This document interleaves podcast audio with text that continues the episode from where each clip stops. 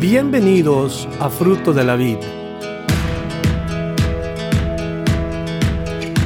Nuestro deseo es presentarle la palabra de Dios de una manera sistemática, con el fin de que usted aprenda, conozca y crezca en su relación personal con Dios. Esperamos que el mensaje de hoy bendiga su vida.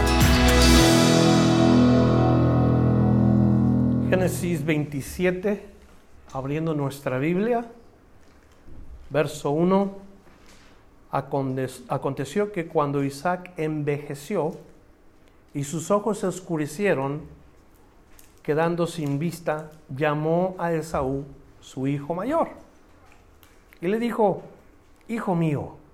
Y él respondió, heme aquí. Él dijo, he aquí, ya soy viejo, no sé el día de mi muerte. Toma pues ahora tus armas, tu aljaba, tu arco, y sal al campo y tráeme casa. Y hazme un guisado como a mí me gusta, y tráemelo y comeré para que yo te bendiga antes que muera. Y Rebeca estaba oyendo cuando hablaba Isaac a Esaú su hijo. Y se fue Esaú al campo para buscar la casa que había de traer. Esos versos nos describen la condición física de Isaac. Nos dice la palabra de Dios que Isaac ya era un anciano. si Isaac tenía 60 años cuando Rebeca tuvo su primer hijo. Ahorita Esaú tiene 40 años, quiere decir que son 100 años los que tiene Isaac. De esa edad era Isaac cuando perdió su vista. Y eso es lo que sucede a la mayoría de las personas que envejecen. Las condiciones físicas, las capacidades físicas se van acabando. En el caso de Isaac, la vista. Como nos dice Eclesiastés capítulo 12, el versículo 3, se oscurecerán los que miran por las ventanas. ¿Sabían ustedes que Eclesiastés 12 nos da una, un, síntesis de lo que es la vida del anciano? Cuando comienzan a cambiar las, la estructura física, cuando comienza a cambiar ah, las, las habilidades, Eclesiastes capítulo 12 nos habla a nosotros de eso y a Isaac ¿qué está pasando. En este momento ya no puede ver. Hace mención de su vejez, la Biblia nos dice de su vista, pero él menciona algo también, dice, estoy por morirme y no sé qué día. Yo creo que los ancianos presienten, ¿verdad? Como, como que algo sienten del tiempo de la partida. Cuando lo expresan o lo están repitiendo regularmente es porque Tal vez están ellos sintiendo que ya se les está llegando su tiempo.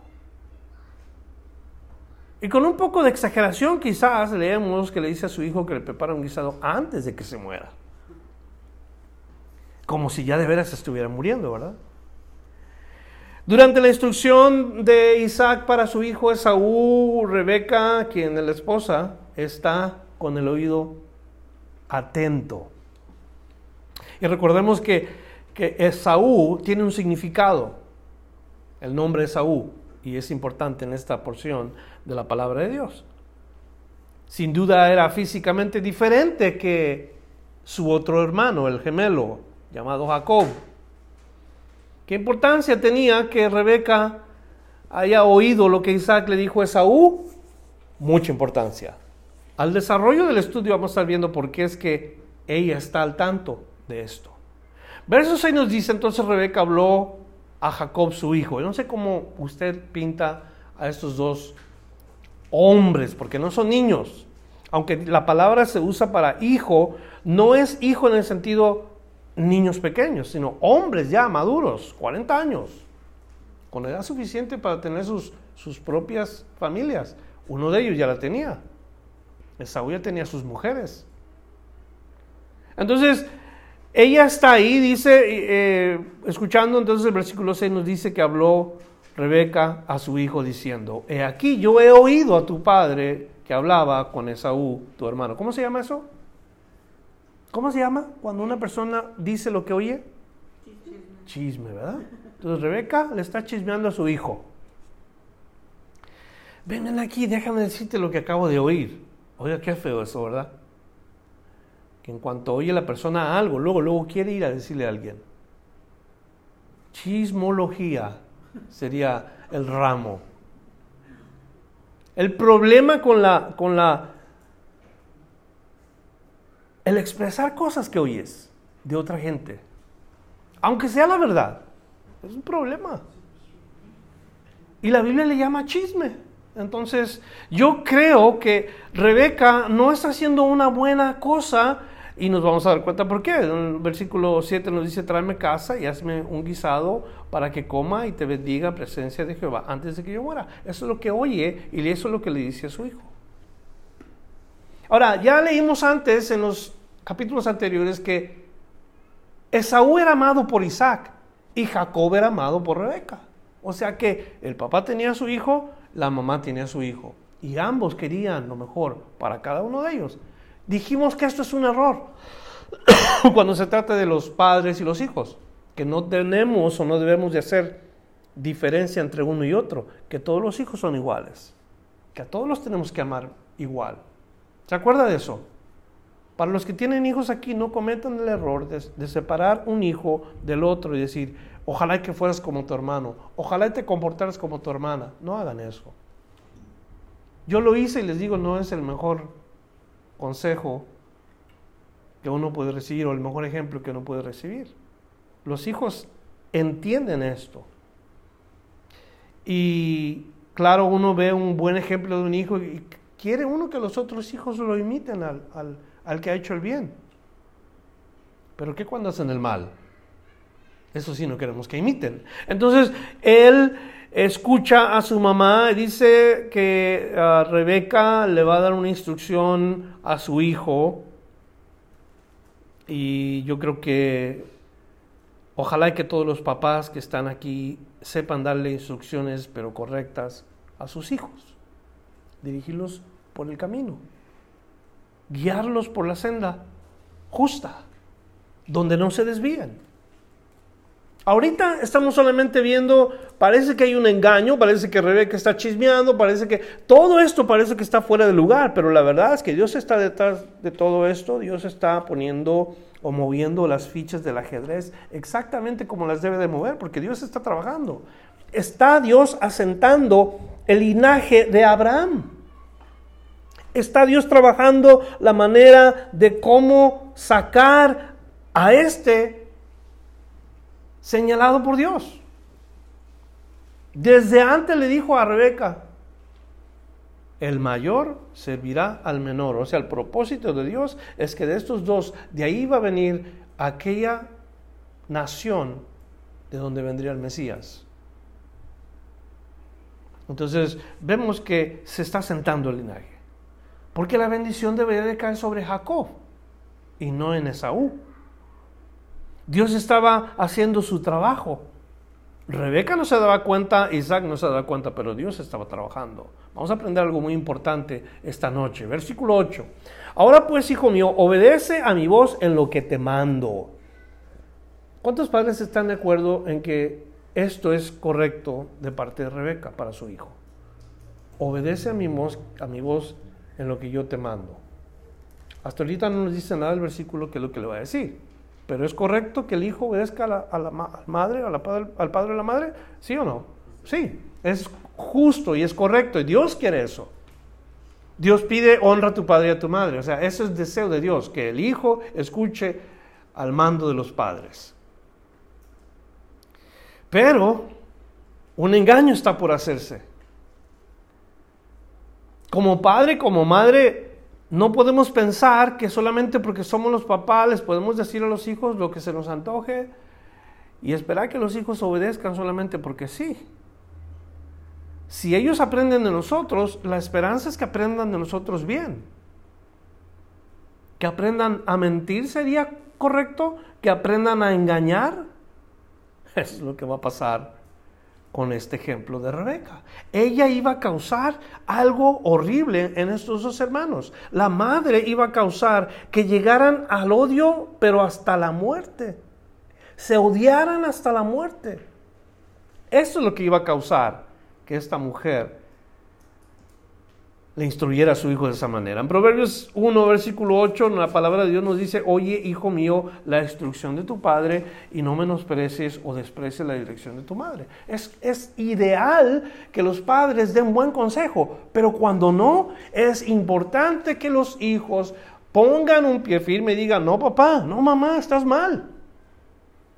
Esto va contra mi fe, esto va contra mis principios, esto va contra lo, lo que es correcto. Y entonces es cuando nos encontramos nosotros con el que nosotros somos responsables por las decisiones, no nuestros padres. Aunque la palabra de Dios nos dice que no despreciemos la dirección de nuestros padres, debemos de reconocer que algunas veces no nos dan la mejor dirección nuestros padres. Como en el hecho o en el caso de muchos de nosotros que venimos de un trasfondo religioso. Ellos hicieron lo mejor que pudieron para enseñarnos acerca de Dios. Pero no fue lo que la palabra de Dios dice. Nosotros estuvimos sujetos a ellos hasta que tuvimos uso de razón y cuando nosotros tuvimos la razón o el, deseo de investigar, tomamos ese, eh, se puede decir, iniciativa y comenzamos a buscar a Dios. Entonces conocimos a Dios nosotros de una manera personal, no como nos dijeron nuestros padres. Ahora, si nuestros padres nos hubieran enseñado la palabra de Dios, su ejemplo haya sido eh, a seguir, no hubiéramos tenido ningún problema de buscar a Dios nosotros de, de igual manera. Pero no fue así.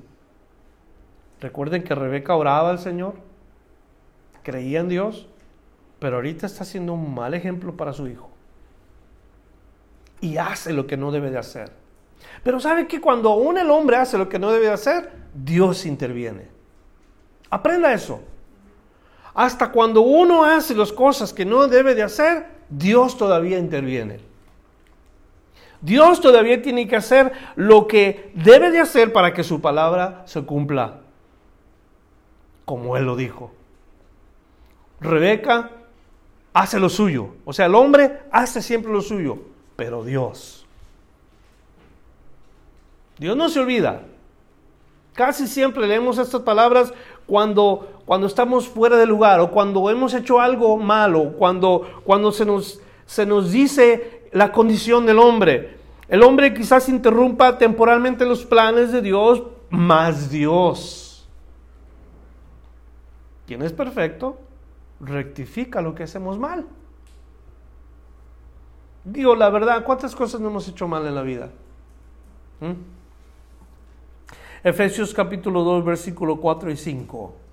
Pero Dios, que es rico en misericordia por su gran amor con que nos amó, aún estando nosotros muertos en pecado, nos dio vida juntamente con Cristo. Por gracia soy salvo. Nosotros estábamos viviendo en pecado. Pero Dios, aún estando nosotros muertos. O sea, Dios intervino, ¿sí o no? ¿Cuánto le dan gloria a Dios por eso? Porque estábamos muertos. Dios intervino en nuestra vida. Todos los que estamos aquí estábamos muertos en nuestros pecados. Pero Dios nos ama. Romanos 5.8 también nos dice más, Dios muestra su amor para con nosotros en que siendo aún pecadores, Cristo murió por nosotros. ¿Sí? Por ti, particularmente por ti. Personalmente por ti murió. Pudiéramos decir, aunque murió por todo el mundo, murió, murió individualmente por cada uno de nosotros y lo queremos ver así, que es mucho más personal. Cristo murió por mí cuando yo estaba o cuando yo vivía en pecado. ¿Cuál es la paga de la muerte? La, paga del pecado, perdón. ¿Cuál es la paga del pecado? la paga de la muerte es que tienes que pagar por el panteón donde te van a enterrar. Esa es la paga de la muerte.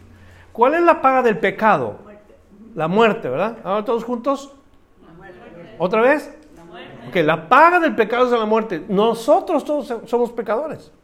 Entonces quiere decir, todos merecíamos que se nos pagara con la muerte. ¿De acuerdo?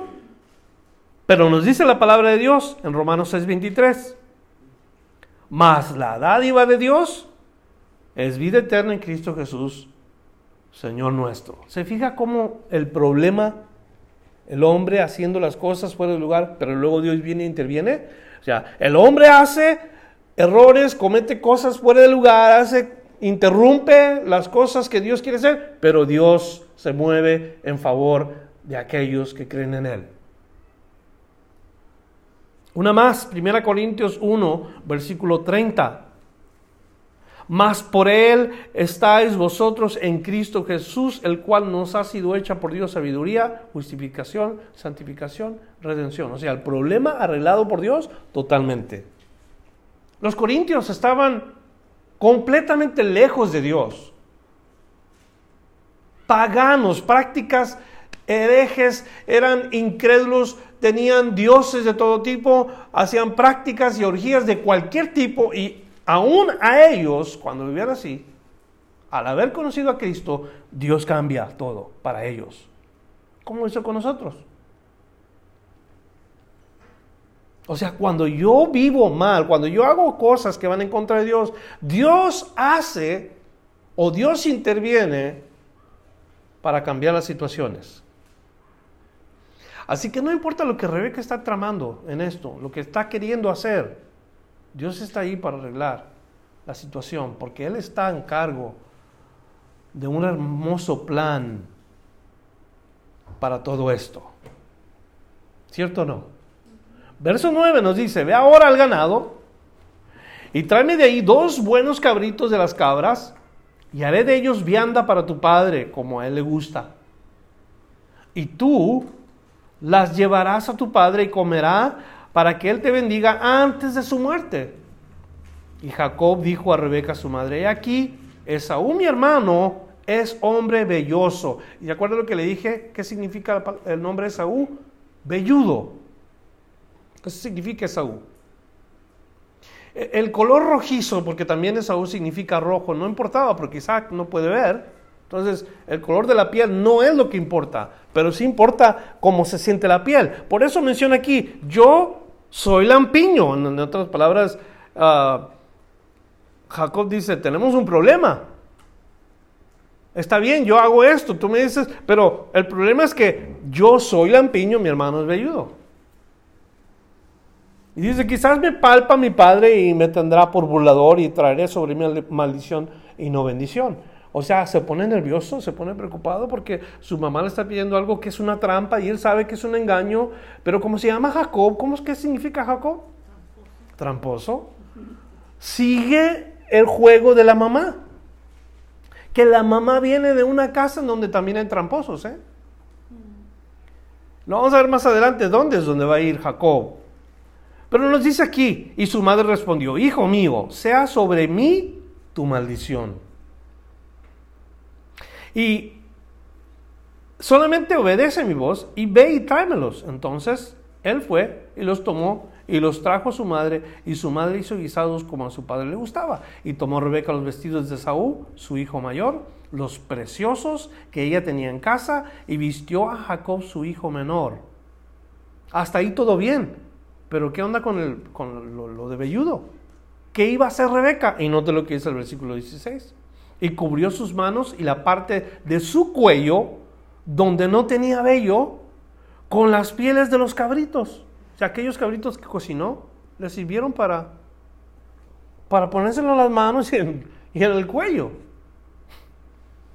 Y entregó los guisados y el pan que había preparado en manos de Jacob, su hijo. Yo no sé cuánto iba a comer Isaac. No sé por qué tuvo que matar dos cabritos. Tal vez con una cuarta parte de un cabrito tenía, ¿verdad? Pero mató dos cabritos. ¿Simbólico? No necesariamente simbólico.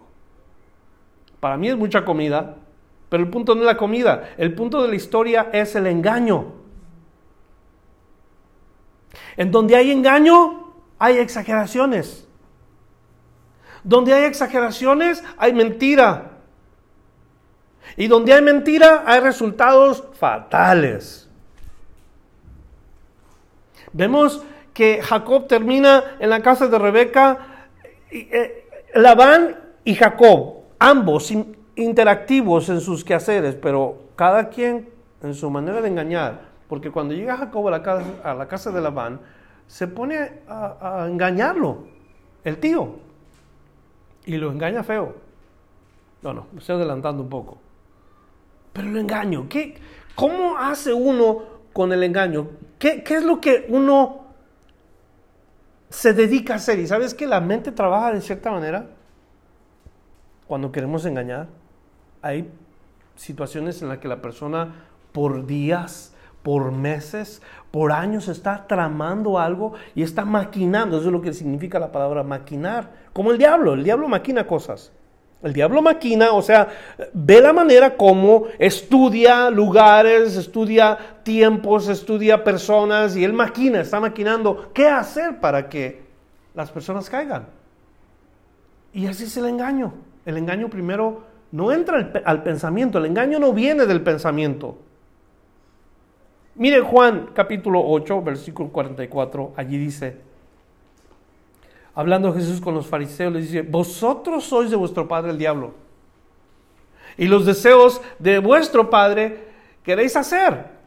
Él ha sido homicida desde el principio y no ha permanecido en la verdad porque no hay verdad en él. Cuando habla mentiras, de suyo habla porque es mentiroso y padre de mentira. O sea, ¿dónde comienza el engaño? El engaño comienza cuando el enemigo pone sus trampas.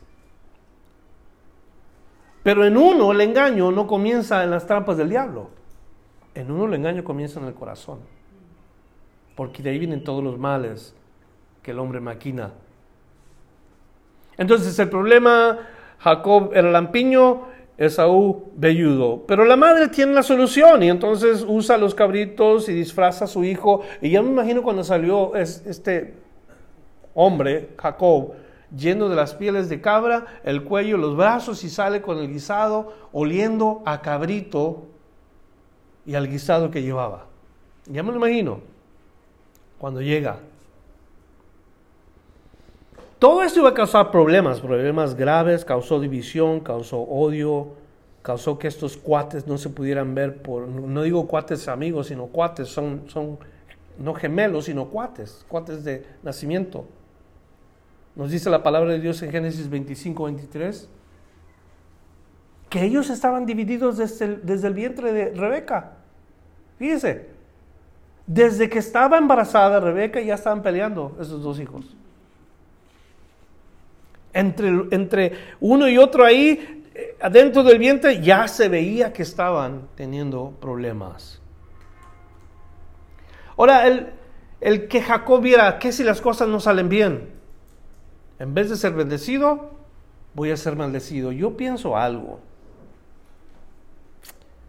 ¿Por qué tanto problema en lugar de decir la verdad?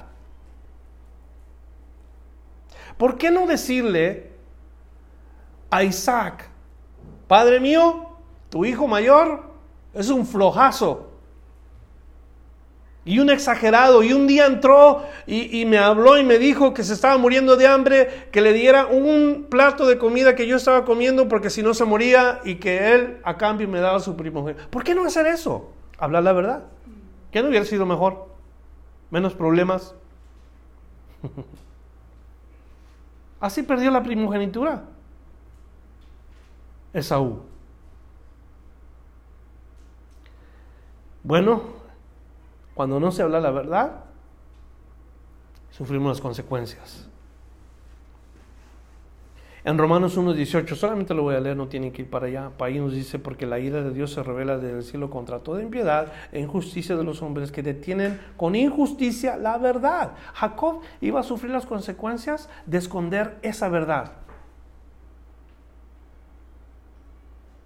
También Jacob cambió la verdad de Dios por la mentira, porque le hizo caso a su mamá, iba a mentir por culpa de su mamá.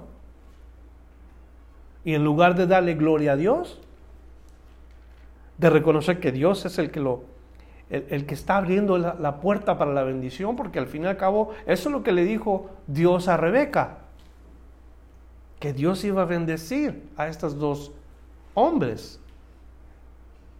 Pero ahí van a usar la mentira. Dios nos dice en su palabra que desechemos la mentira y hablemos la verdad cada uno con el prójimo. Porque somos partes el uno parte el uno del otro, somos miembros el uno del otro. Hablar la verdad, cada quien con su compañero. Nos haríamos un gran favor de decirnos la verdad, todos. Hablar con la verdad, todos.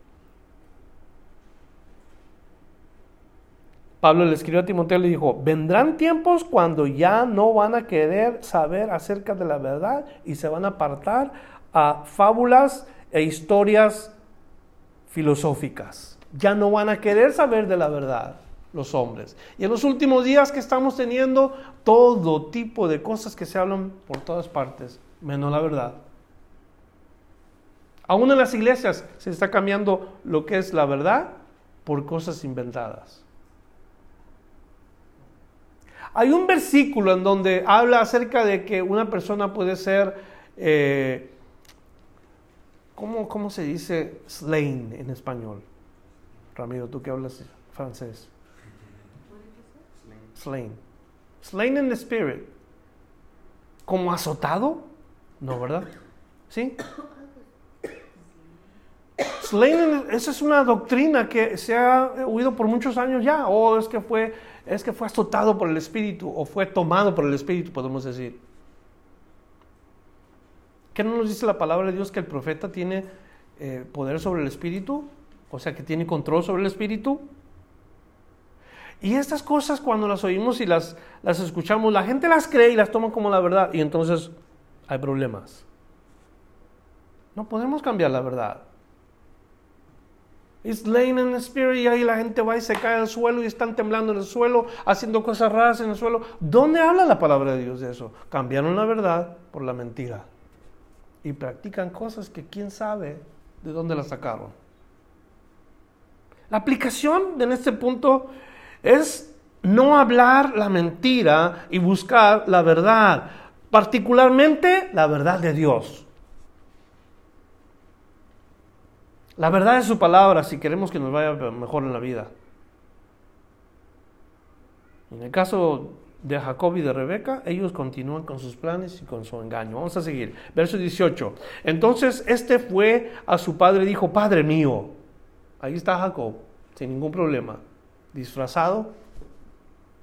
Y qué curiosa se ve la gente disfrazada, ¿verdad? Como el domingo le vi la cara a mi esposa con, con lo que se pintó y curiosa que se veía. Ah, se me hace, se me hace a mí como exactamente como eso, los, hipócritas se disfrazaban, se ponían una máscara. Y ahí va este Jacob y se presenta como un hipócrita delante de su papá. Padre mío. No creo que nada más llegó, Padre mío. Le ha hablado con cariño, le ha hablado así como haciéndole la barba. Usted sabe cuando alguien quiere algo, ¿verdad? Ay, Padre mío. Y, eso es lo que hace. Isaac respondió, heme aquí. Ahora, como que esta era una costumbre de la familia de Isaac, que así se respondían. Es como nosotros los hispanos cuando alguien nos habla, ¿qué decimos? ¿Mande usted? ¿Mande? Aquí lo mismo. Dice, ¿quién eres, hijo mío? ¿Cómo sabía que era su hijo? Solamente por la voz. Sin duda sabía quién era. Y Jacob le dijo a su padre, soy Esaú tu primogénito.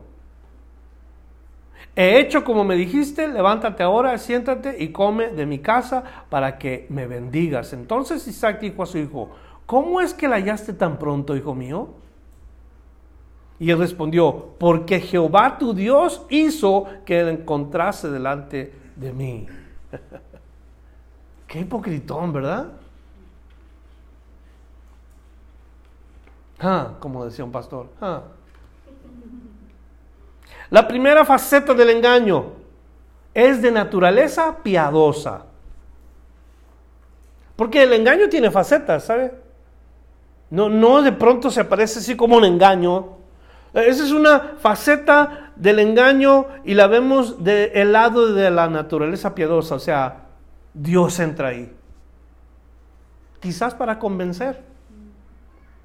Obviamente Jacob no conocía personalmente a Dios porque dice, Jehová tu Dios. No tenía temor de Dios. Y si notamos, usa a Dios para continuar sus planes malévolos. Ahora notamos que hasta Dios es usado para esto, para engañar. Oh, te lo juro por Dios, decimos a veces, cuando estamos ocultando algo. ¿De veras me está haciendo la verdad? Te lo juro por Dios. ¿Mentiras? Sigamos viendo.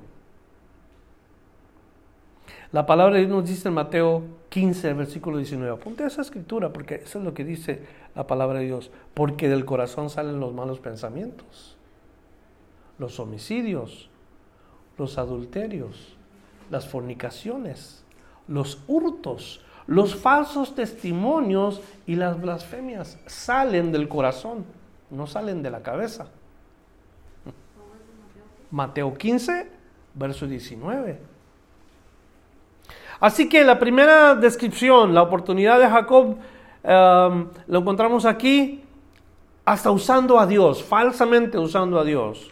vamos a la segunda faceta del engaño, verso 21. E Isaac dijo a Jacob, acércate ahora y te palparé, hijo mío, pero si eres mi hijo Esaú, por si eres mi hijo Esaú o no. O sea, había cierta duda en Isaac. Se acercó Jacob a su padre Isaac quien le palpó dijo, la voz es la de Jacob, pero las manos, las manos de Saúl. Y no le conoció porque sus manos eran vellosas como las manos de Saúl, y le bendijo.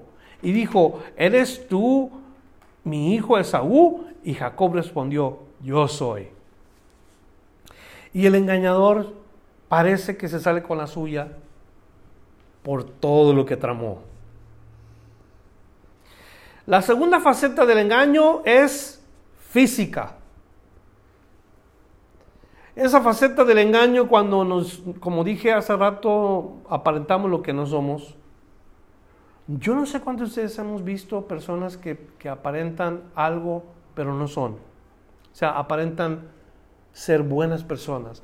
Cristo mismo le dijo a sus discípulos que tuvieran cuidado porque entre ellos se iban a levantar lobos rapaces vestidos de ovejas. O sea, parecen, pero no son. Quiere decir que nosotros estemos alertas de que no cualquiera que se dice ser cristiano, nomás porque diga, es cristiano. Tenemos que mirar y observar sus frutos. Tenemos que saber qué, qué vida llevan.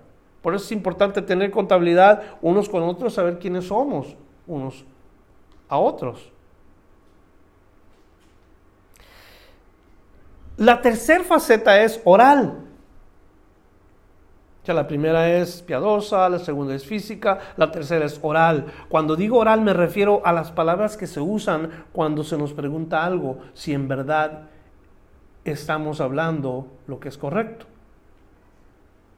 Dígame si no es correcto lo que voy a decir. Cuando alguien nos confronta y somos culpables de algo, la primera reacción es negar.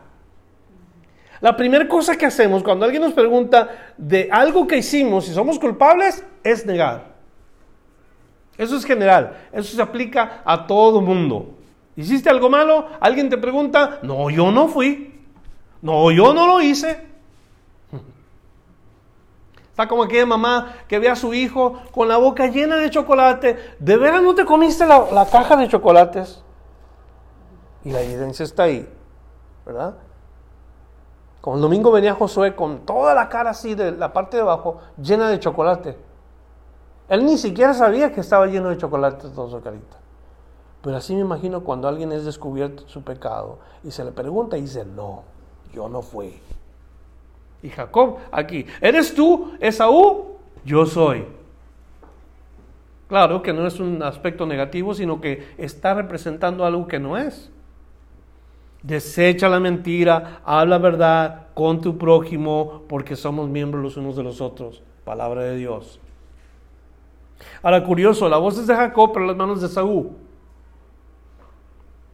Engaño físico, engaño oral. Meditando en estas cosas, Isaac no pudo discernir. Yo no sé cuántos de ustedes entienden a la gente mayor de edad. ¿Qué, es lo que, ¿Qué es lo que pensamos de ellos? La gente que ya son ancianos, que no pueden razonar bien, que no se pueden mover, que no pueden ver, que no pueden oír. Hay mucha gente que se desespera con esta gente anciana que ya no pueden o, no tienen las, las habilidades que uno tiene. Y yo creo que Isaac es un ejemplo. No pudo discernir, no sabía cómo discernir lo que estaba pasando. 100 años. A los, a los 100 años es, es raro en nuestros tiempos que una persona a los 100 años todavía pueda razonar bien, que pueda oír bien o ver bien. Miren nosotros, nosotros casi todos necesitamos lentes para leer o para ver, para manejar. ¿Cuántos están conmigo? ¿Qué será si Dios nos deja llegar a los 100 años?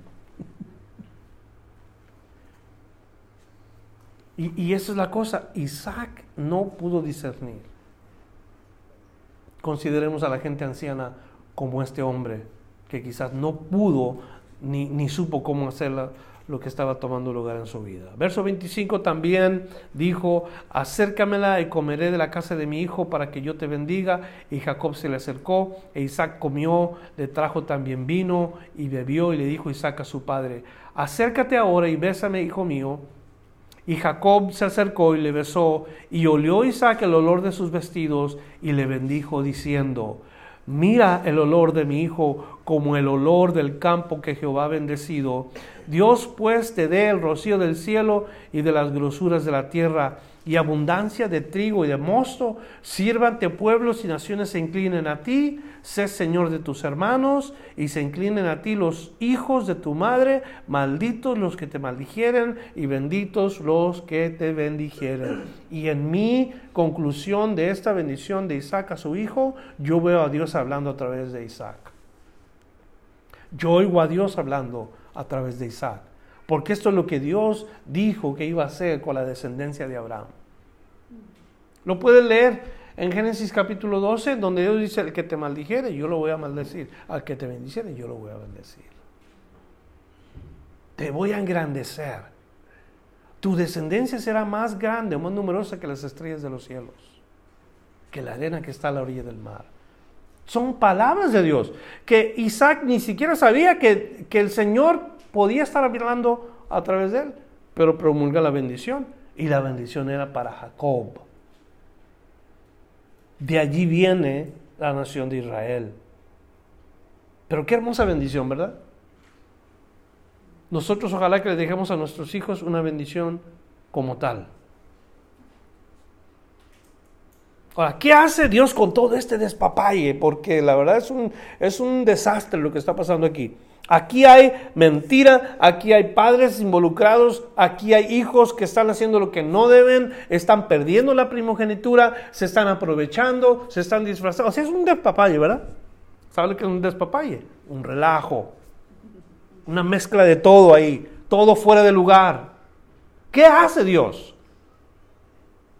Dios no interviene y parte en dos a Rebeca, parte en dos a Isaac y parte en dos a Saúl porque están haciendo cosas indebidas. No hace eso. No, sus planes de Dios persisten y son precisamente aceptados no con lo que se hace, sino con el resultado de lo que se hace.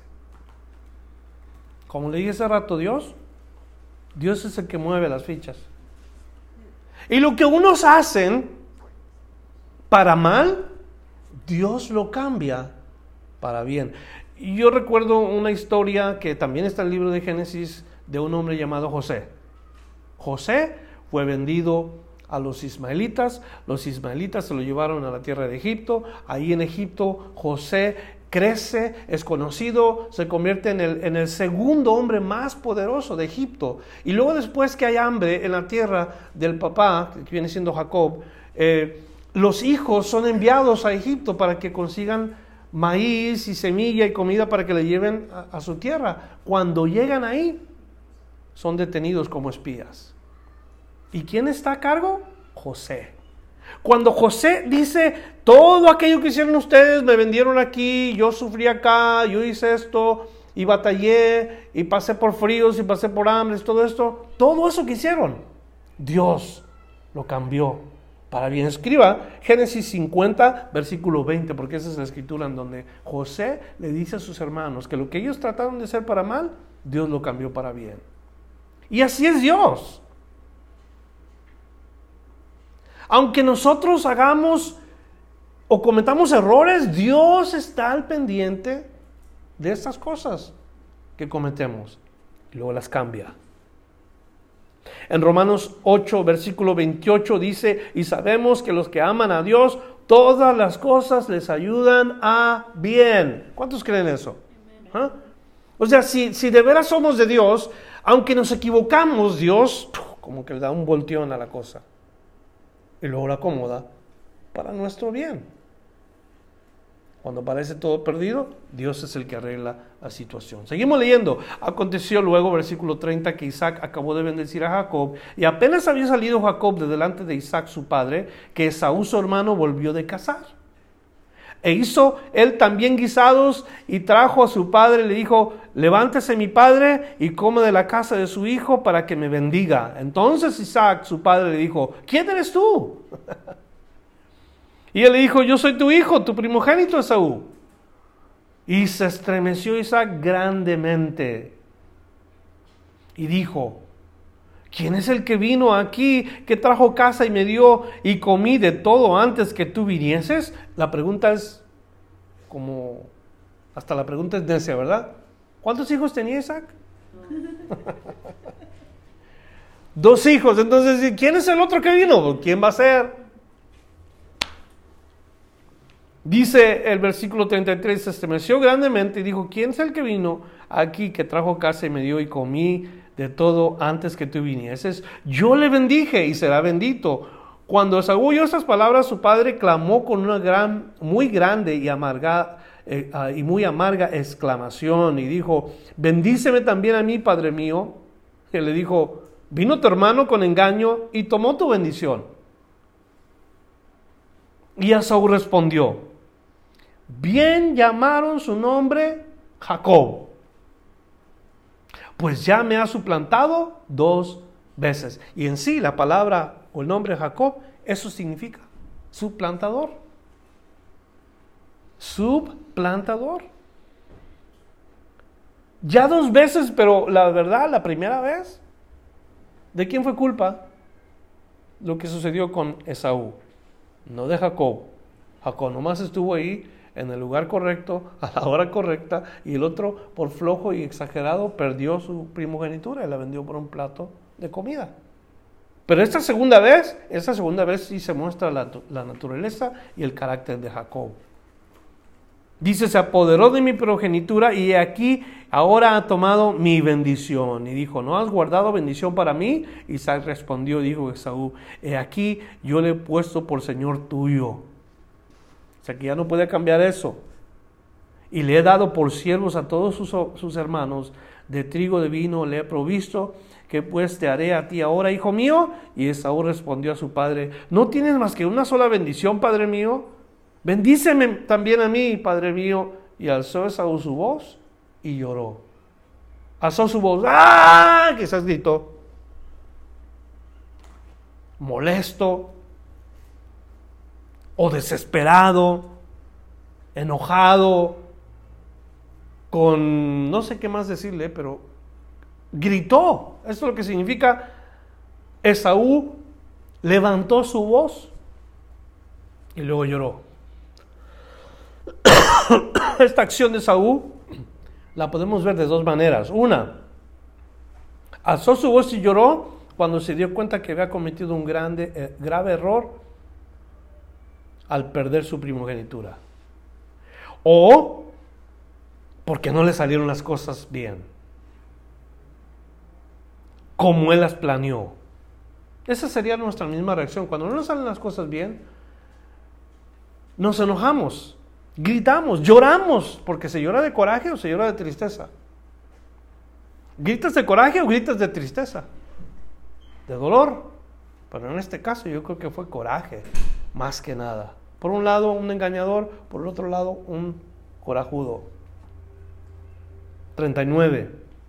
Entonces Isaac su padre habló y le dijo, he aquí, tú serás habitación en grosuras de la tierra y del rocío de los cielos de arriba, y por tu espada vivirás y a tu hermano servirás, y sucederá que cuando te fortalezcas, que descargarás su yugo de tu servicio.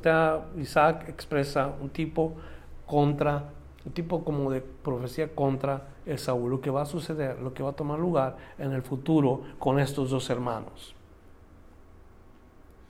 el, sentir que iba a haber en estos dos hermanos. Y aborreció Esaú a Jacob. Y ahí está el problema. Aborreció Esaú a Jacob por la bendición con que su padre le había bendecido. Y dijo en su corazón, llegarán los días del luto de mi padre y yo mataré a mi hermano Jacob. Ahí está el resultado de un engaño.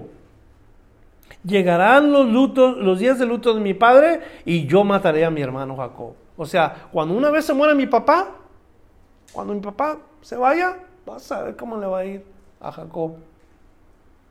Lo voy a matar. Lo único que quería era que el papá no supiera que le iba a matar. Y, la verdad, el odio lo causó la acción de la madre. Luego dijo, uh, verso 42, si fueron dichas a Rebeca las palabras de Saúl, su hijo mayor, y ella envió y llamó a Jacob su hijo menor y le dijo, y aquí es tu hermano, se consuela cerca de ti con la idea de matarte. O sea, le da gusto pensar que te va a matar. Ahora pues, hijo mío, obedece a mi voz y sigue la mata dando. Sigue la mamá metiendo la cuchara donde no debe, ¿verdad? Con el niño chiquito que no sabe qué hacer. El pobrecito baby de 40 años. Ven, hijo, te voy a decir lo que tienes que hacer. Déjalo en paz, señora. Tiene 40 años. Y a veces las mamás así tratan a los hijos, ya son unos señores de 40, 50 años y las mamás todavía quieren tratar a los hijos como si fueran niños. Déjenlos. Si sufren las consecuencias de sus maldades, que se arreglen los dos como debe de ser.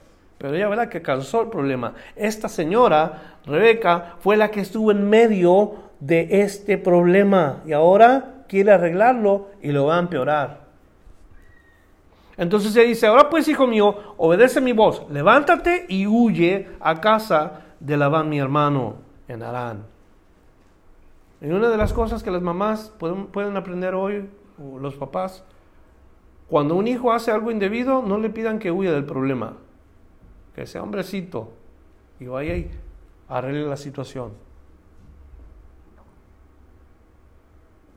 Porque luego los hacemos de ese tipo de, personas irresponsables y, eso no es muy, muy bueno.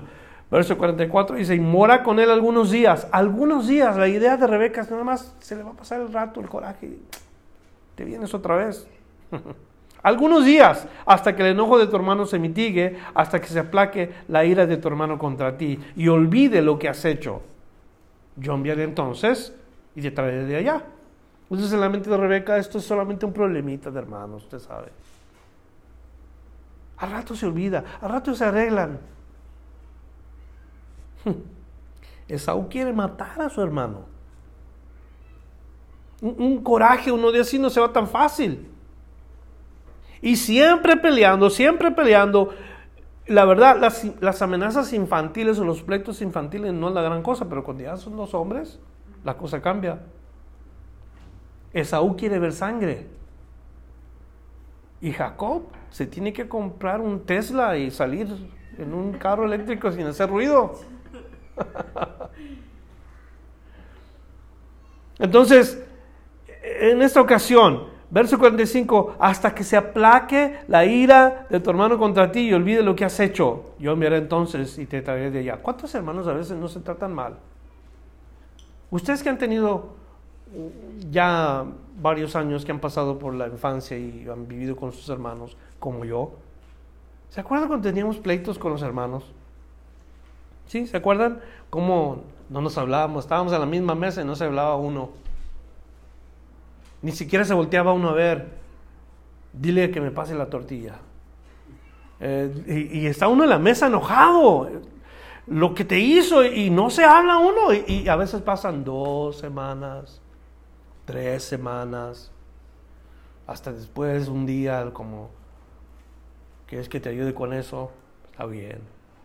Pero siempre la idea, ¿verdad? Así eh, molestos. Y así se trata uno cuando uno está creciendo.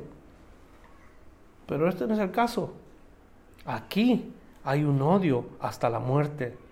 Y no se va a olvidar tan fácil. ¿Quiere escuchar cuánto se tardó Jacob y Esaú sin poderse ver? ¿Mm? Veinte 20 años. Dos décadas. 20 años con un coraje, con un odio que se tenía, o más bien que le tenía Esaú a su hermano. 20 años.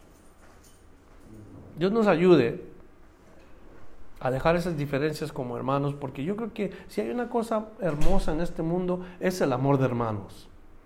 Si hay una cosa bonita es que los hermanos se traten bien, con cariño. Que cuando nos veamos, nos podamos abrazar y saludar con amor. No estoy hablando de la familia cristiana, eso se supone que tiene que ser algo que pase. Estoy hablando de la familia de uno, la familia inmediata, la, familia de carne que cuando tú ves a tus hermanos, los puedas abrazar y besar y decirles que los quieres y, que no exista eso que existe en esta escritura, odio hasta la muerte. Qué triste. Cuando sucede que eso pasa específicamente o especialmente en cristianos, damos un mal ejemplo de Cristo. Entonces, continúa diciendo los últimos versículos. Ah, dice, porque seré privada de vosotros ambos en un día. Y verso 46 dijo Rebeca a Isaac, fastidio tengo de mi vida a causa de las hijas de Ed.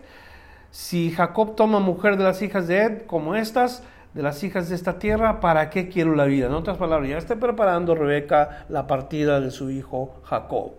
Y va y le dice algo que no tiene nada que ver. Las esposas de Esaú con lo que está planeando hacer con Jacob, esta mujer. O sea, ya lo quiere mandar. ¿Y, cómo le va a explicar a este hombre, Isaac, que Jacob se va a ir? Lo único que puede hacer es echarle otra mentira o de inventarle una cosa. Óigame, qué ejemplo de esta mujer. Yo creo que es importante que nosotros aprendamos esta lección hoy. Aprendamos que, hay que alejarnos del engaño. Aprendamos que, que Dios nos ayude, nuestras palabras no tengan ningún, ninguna cosa malévola, escondida, mentiras que solamente acarrean disputas y perdición, división, que más bien hablemos la verdad y, descubrir que la vida es bien bonita cuando obedecemos a Dios, caray. Es lo más hermoso cuando vivimos hablando la verdad. Hay paz para nuestro corazón, hay paz para el prójimo y vivimos de verdad excelentemente. En paz. Sin deberle a nadie. Te vas a tu camita a dormir cansado, no estás preocupado que fulanito de estar esté afuera esperándote. ¿Me entienden lo que digo? O sea, apartarnos del engaño, apartarnos de la mentira y vivir como Dios desea que vivamos. Señor, damos gracias en esta noche por tu palabra que a mí en lo personal me, anima, me, me instruye a buscar ese carácter y ese carácter yo sé que lo encuentro en la persona de Cristo. Él siempre habló la verdad, él siempre dijo la verdad, aunque doliera. Y yo pido que esta noche, Señor, a los que estamos escuchando este mensaje, nos des el mismo corazón de Jesús, el Espíritu que estaba en Cristo para que hablemos, Señor, como te agrada a ti. Yo sé que es difícil, la vida está llena de oportunidades para, para dar un mal ejemplo, el diablo está al tanto de esto, nuestra carne que si no está siendo combatida, fácilmente va a buscar hablar las cosas que no son. Pedimos, Señor, la guianza de tu Espíritu, la unción de tu Espíritu, para que podamos hablar lo que te agrada a ti. Llena nuestra boca de la palabra de Dios. Que aprendamos a pedir perdón si hicimos algo fuera de lugar, en lugar de escondernos, en lugar de huir. Y que nos parezcamos a ti, Señor, cada día más. Gracias por esta noche. Te bendecimos por tu palabra y nos vamos a casa con tu bendición. En el nombre de Jesús. Amén. Gracias por escuchar la enseñanza de hoy. Visítenos en frutodelavid.com para escuchar más mensajes, para obtener las notas del estudio y para comunicarse con nosotros. Que Dios le bendiga abundantemente.